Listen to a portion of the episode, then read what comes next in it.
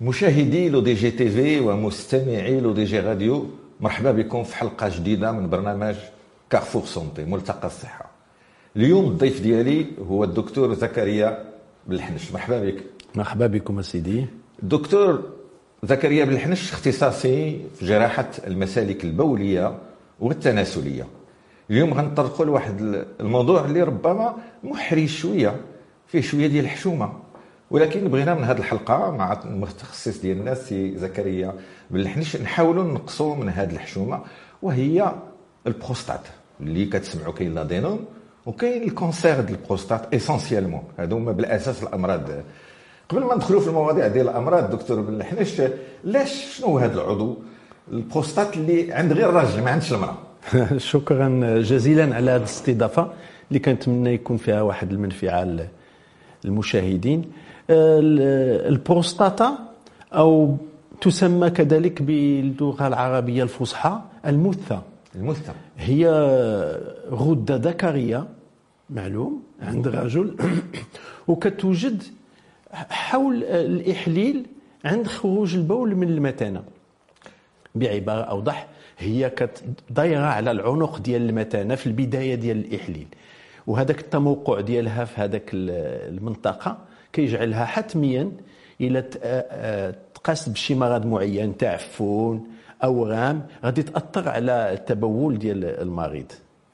كنشكرك إلا بغيتي ندير واحد الإضافة بسيطة للشهادة السادة المشاهدين والمستمعين.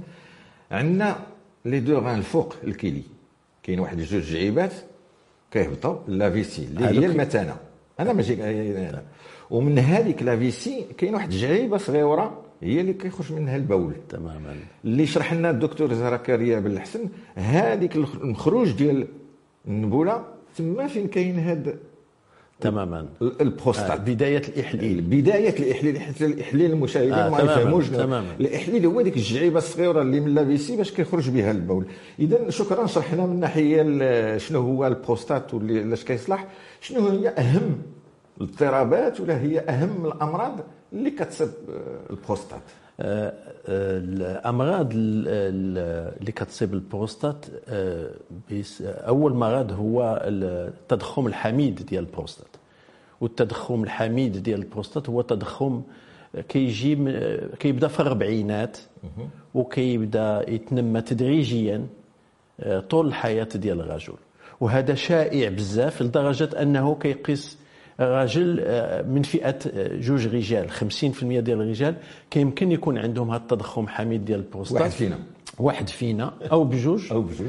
وهذا التضخم هذا كيجرى عن كيعطي بعض الأعراض في التبول كالفياق بالليل للتبول أو بالنهار تبول بكثرة أو في بعض الأوقات صعوبة عسر في التبول. هذو من الأعراض المعروفة في في هذا المرض اللي قلت لك شائع واللي هو اللي كيقيس الرجال الأكثر. آه كاين بعد المرض الثاني انت كتنتظرني دابا نقول لك السرطان. ماشي السرطان. المرض الثاني اللي كيقيس البروستات هو التعفنات البروستاتية. التعفنات البروستاتية هي موجودة في المغرب وكجميع الدول ولكن هي هذه التعفنات يمكن لها تجي عن تعفنات جنسية. في العلاقات الجنسية. العلاقات الجنسية كيمكن البروستات تأثر حتى هي ويطلعوا الجراثيم عبر الإحليل. هذاك القادوس اللي غادي المثانه وكيمكن الجرثومه تطلع إلى البروستات وتكون هناك donc تعفنات اللي حتى هي كيكون عندها أعراض معروفة واللي كيمكن تأثر على حياة الإنسان. كنتكلم على التاثير على حياه الإنسان ماشي بالموت ولكن حياته اليومية بأعراض اللي يمكن تمنعه يعيش واحد الحياة مرتاحة لا في العمل ديالو لا في المنزل ديالو. ثالثا كيجي مرض سرطان البروستات. سرطان البروستات هو مرض ما خصناش ننساو بأنه ماشي سميتو كثير بزاف. كيقيس 12 حتى 20% من فئة 100 ألف نسمة. في في في المغرب.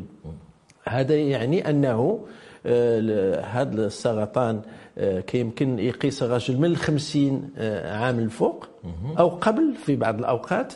وخص الإنسان الرجل يكون عنده هناك مراقبة طبية سنوية آه، باش على غرار ما يقع عند المرأة بالنسبة للثدي أو بالنسبة لعنق الرحم خص الرجل حتى هو يخضع التحليلات ويخضع الفحوصات الطبية سنويه باش كيمكن لنا نشوفوا واش كاين هناك سرطان لأنه السرطان هو في الحقيقة آه، العلاج ديالو آه، كيمكن يكون ناجح 100% إذا آه، التقط في الأوائل ديالو.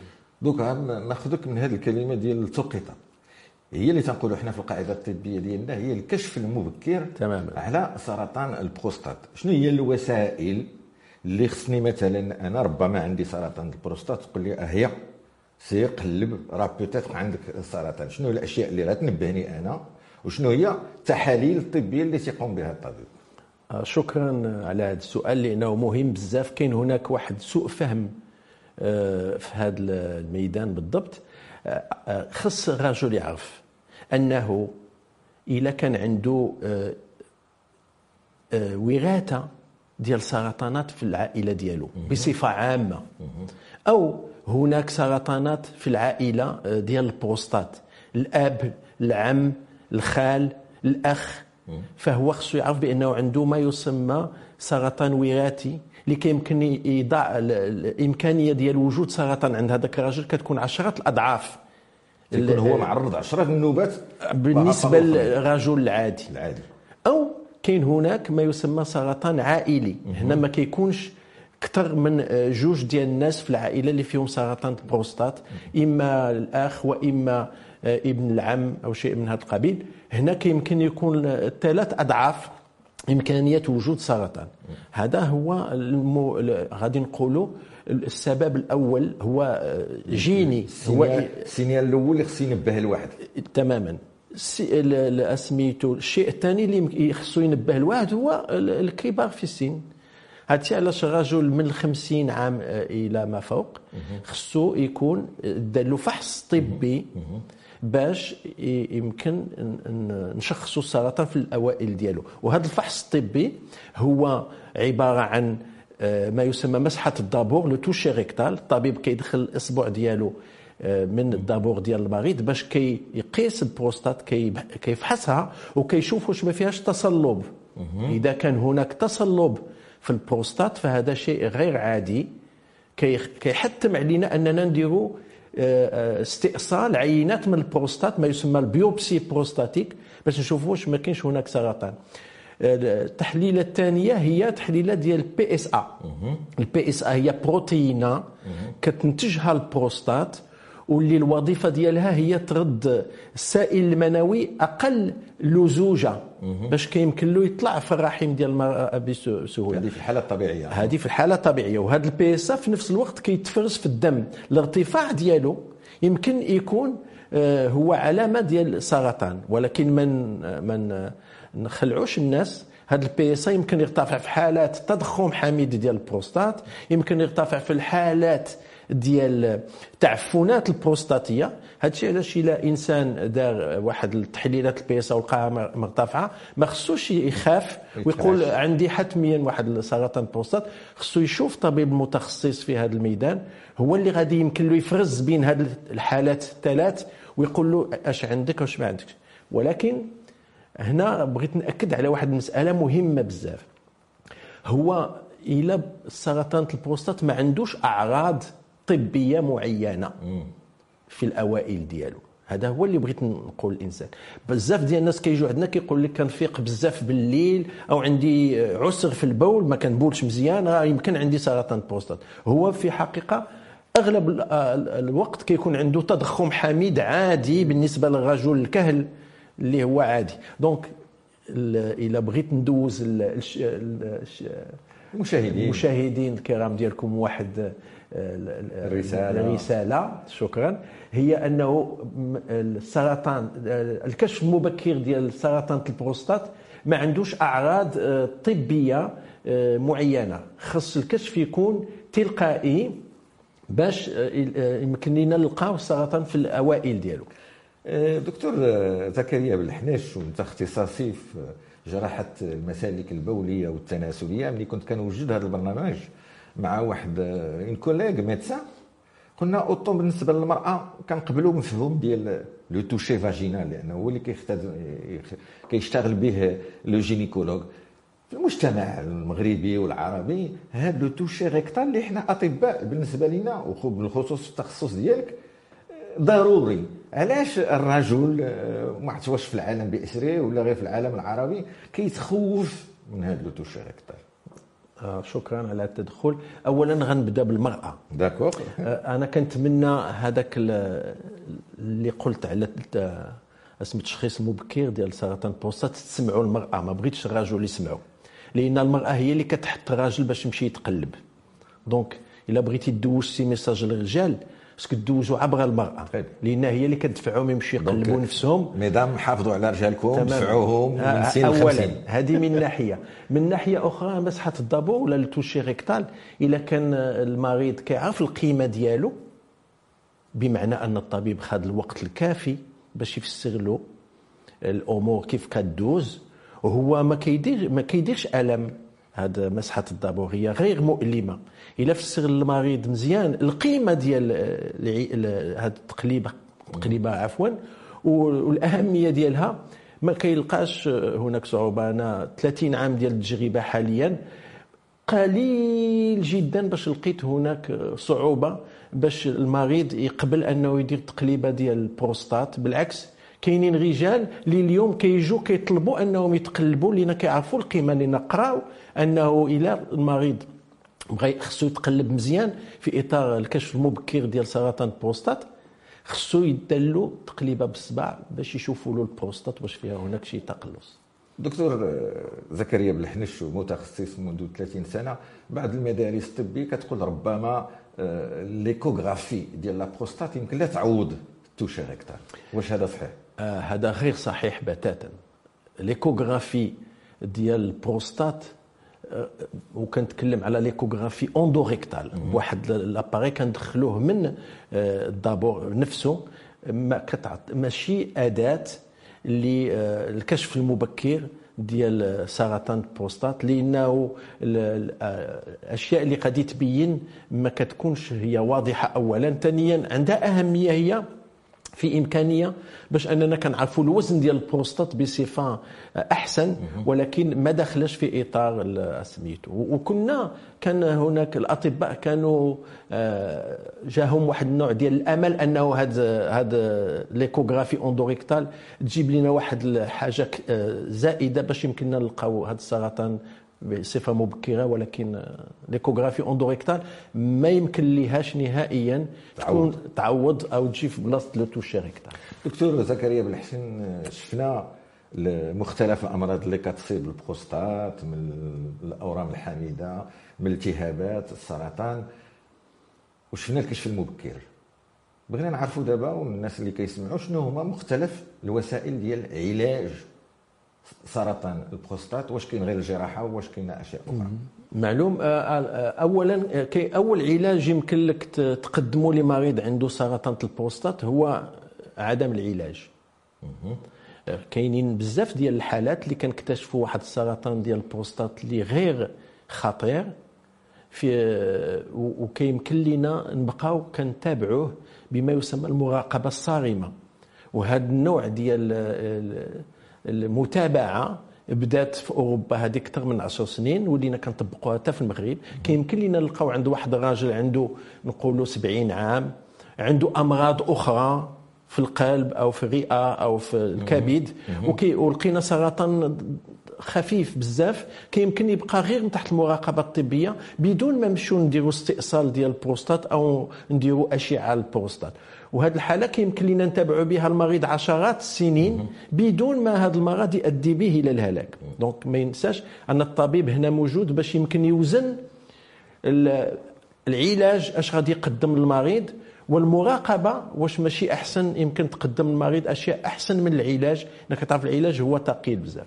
في حالات أخرى اللي هي آه، انتشرت أكثر في البروستات واللي كتهدد المريض بانتشار في الجسم ديالو إلى العظام أو métastases العظام وداك الشيء في هذه الحالات يجب استئصال البروستات أو الأشعة البروستات لإنقاذ المريض. إحنا في هنا في هذه الحالة هذه هذا السرطان كيبين أنه عنده خطورة أكثر وأنه يمكن يؤدي المريض إلى الهلاك. هذا الشيء علاش كنقدموا للمريض الاستئصال البروستات هو جراحه البروستات كتحيد البروستات والغدد اللمفاوية اللي حولها وكت donc كتخلص المريض من السرطان ديالو.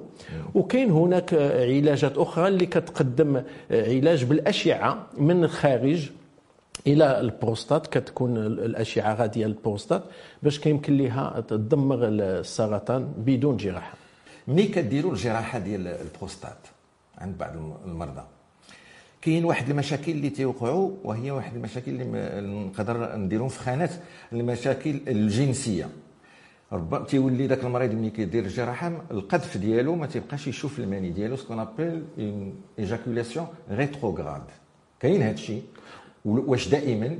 وللأسف الأطباء الجراحيين ما تي يشرحوهاش للمريض تيقول له راه الحالة الجنسية ديالك راه تتبقى عادية من بعد جراحة البروستات واخا تيكون هذا المشكل. آه. كيفاش تطمئن المشاهدين على هذا النقطة؟ آه معلوم لا هو في استئصال البروستات بكاملها يفقد المريض القذف لأنه ما تنساش بأن البروستات هي غدة جنسية اللي كتفرز السائل المنوي. هي بنفسها كتفرز السائل المنوي هذا السائل المنوي ما غاديش يبقى معلوم. donc خص المريض يكون عارف بأنه الاستئصال ديال البروستات غادي يفقدوا آه، عمليه القذف. ولكن في في العمر ديالهم وبالنسبة للآفات اللي عندهم ما كيكونش هناك تردد بالنسبة لهذه المسألة. المسألة اللي كيأكدوا عليها بزاف هي المشكل ديال الانتصاب. واش الانتصاب غيمكن له يبقى؟ بعد الجراحة أم لا؟ أنا كنقول لك الانتصاب يمكن له يبقى بعد الجراحة ولكن إذا آه، الجراح خلى الأعصاب والشرايين اللي كتمشي للذكر واللي الوظيفة ديالها هي الانتصاب. ولكن هذوك الشرايين والأعصاب اللي كتمشي ما يمكنلكش تخليها إلا كان السرطان خرج من البروستات ولجا لها وشد فيها خصو حتى هما يتحيدوا. دونك يمكن يكونوا عواقب عند المريض على الانتصاب. وهذه العواقب معلوم كاين هناك لها علاجات ما بعد الجراحة. ولكن آه، خص المريض يكون مقتنع بأن هذا المشكل غادي يكون. ولكن كنزيدك حاجة أخرى مهمة هو أنه هاد المرضى 50% آه، منهم اللي كيجيو يلجؤوا للجراحة ما بقاش عندهم حياة جنسية في المستوى. donc déjà عندهم مشكل جنسي قبل الجراحة. donc هذا عادي أنه غادي يتفاقم بعد الجراحة ولكن هناك آه، تقنيات ترويضية وأدوية كيمكن لنا نعاودوا نردوا لهم لياقة جنسية. اللي يمكن لهم تخليهم في حياتهم مع العائلية في المستوى. من هذه الأشياء كيمكن لنا نقدموا لهم لا بروتيز بينيان هي واحد الدعامه اللي كيمكن لها ترد لهم الحياة الجنسية ديالهم شبه عادية معلوم. هذا مشكل صعيب وصعيب بزاف وكيتحل بالنقاش بين الطبيب الجراح. هي اللي يمكننا نقولوا وغادي يأكدوا ربما الدكتور زكريا بالحنش إلا كان الكشف المبكر ديال سرطان البروستات غادي يمكن الإنسان يحافظ على البروستات ديالو على الصحة ديالو وعلى الحياة الجنسية ديالو. تماما. باش نلخصوا نلخصوا الفكرة. آه، ذكرنا العلاجات هضرنا على radiothérapie هضرنا على الجراحة. دابا كاين كيتقال في الصحف ما يسمى بالعلاج الكهربائي. في علاج بعض النوع من الأمراض ديال البروستات. شنو يمكن لك تقول لنا على هذه النقطه الدكتور زكريا بالحنش؟ آه، أخي هذا العلاج الكهربائي أنا ما كنعرفوش وكنعرف العلاج بالأشعة. كنعرف العلاج بالأقراص آه، المشعه في البروستات كنعرف العلاج بالهايفو. كيمكن لنا نديرو ولكن هذوك في إطار سميتو تجريبي حاليا. ولكن كهربائي ما ما عنديش فكرة عليه. كنظن يمكن في في أمراض أخرى ماشي في أمراض سرطان البروستات. ولكن الشيء اللي بغيت نأكد عليه بزاف بالنسبة للعلاجات هو خص المريض يكون عارف بالضبط اشنا هما الأعراض اللي يمكن هذا العلاج يكون له باش يكون هناك نوع من آه، تلاؤم بين الطبيب والمريض ضد ضد المرض. لأنه إذا كان غادي العلاقة بين المريض والطبيب فيها أشياء لن تقال ولن يبوح بها أحد. فهناك غيكونوا آه، حتميا غيكونوا هناك نتائج ماشي في المستوى. لا حياء في الدين خصو يكون لا حياء في الطب. لا حياء في الطب تماما. تكون الصراحه بين الطبيب والمريض ديالو. ملي كنا كنوجدوا هذا البرنامج دكتور زكريا بالحنش أنا والأخ المخرج آه، سي بالحسن سؤال اللي جانا من عند الناس تيقول لك واش المشكل ديال البروستات؟ يمكن له يقيس حتى الشاب ديال 20 سنة. تماما. آه، المشكل ديال البروستات يمكن يقيس الشاب ديال 15 سنة أو آه، يمكن يقيس آه، الإنسان في جميع أطوار حياته. هو ولكن غيكون مشكل تعفني أغلب الأوقات. كيمكن هناك يكون تعفن بولي اللي غيمكن يتسرب البروستات ويعطيها التهاب بروستاتي مزمن. donc هذا ما كاينش هناك شي عمر أو شي شي وقت في الحياة الإنسان اللي هو معفى من مرض من البروستات. يمكن ملي كتقول تعفن هي علاقة جنسية التي يقوم بها الشاب في 17 18 سنة هو non protégé تماما. ما داير شي préservatif تماما. وتيقبط ميكروب آه. اللي غيعطيه مثلا حريق البوله تماما. وفي نفس الوقت الميكروب يطلع يقدر يطلع للبروستات. إلا ما تعالجش في الوقت ديالو ما حدو في الإحليل ما يسمى l'urètre يمكن يتسرب الخصيتين أو يتسرب البروستات. ويعطي عدم ويعطي تماما يعطي يعطي تعفن بروستاتي اللي هو المشكل ديالو. ماشي هو العلاج خصو يتعالج في أقرب وقت ممكن. يدوز سميتو يولي مزمن. إلا ولا مزمن كيولي صعب بزاف باش أنه تعالج هذاك الميكروب اللي كيدخل تما وكيعشش في البروستات. إيه، دكتور زكريا ابن الحنيش شكرا على هذه التوضيحات كامل. في ختام البرنامج يمكن لك توجه للمشاهدين في الكاميرا شنو هي النصيحة اللي تقول للرجال باش يحافظوا على البروستات ديالهم يحافظوا على الحياة ديالهم ويحافظوا على الحياة الجنسية ديالهم؟ شكرا جزيلا. أنا كنتكلم مع الرجال ولكن ماشي لابد باش يمشوا يفحصوا البروستات ديالهم. آه، أنا كنتكلم معاهم باش تاع الرجال يكون عندهم اليوم العالمي للرجال ويكون عندنا يوم ديال آه، الكشف المبكر ديال سرطان البروستات على غرار ما هو الآن موجود بالنسبة للمرأة. كنظن بلا كاين واحد الحيف بالنسبة للرجال في هذا في هذا في هذا المضمار وخصنا نحاولوا نصحوه لأنه الرجل هو عضو في المجتمع وخصو عناية. وهذا الشيء علاش تكلمت معاك قلت لك خص نبلغ هذا الشيء للنساء لأن الرجل عنده واحد النوع ديال آه، الخوف من التخوف وكيبغي يبقى دائما خدام وما كيبغيش يوقف ال projets ديالو داك الشيء الشيء القليل اللي غيمكن يوقفوا على الخدمة ويدفعوا يمشي يشوف شي طبيب كيأثر عليه نفسيا. donc آه، أنا كنطلب أن يكون هناك يوم للفحص والكشف المبكر لسرطان البروستات يوم آه، مغربي. نعطوه حنا المثال لدول أخرى. باش يكون هناك توازن بين المرأة والرجل في هذا الميدان معلوم. شكرا, شكرا. دكتور زكريا بالحنش. البارح 8 مارس كان اليوم العالمي للمرأة ودكتور بالحنش كيقترح ربما 9 مارس يكون اليوم العالمي أو المغربي أو الوطني لما لا للكشف المبكر عن سرطان البروستات. مشاهدي إلى اللقاء وشكرا لكم.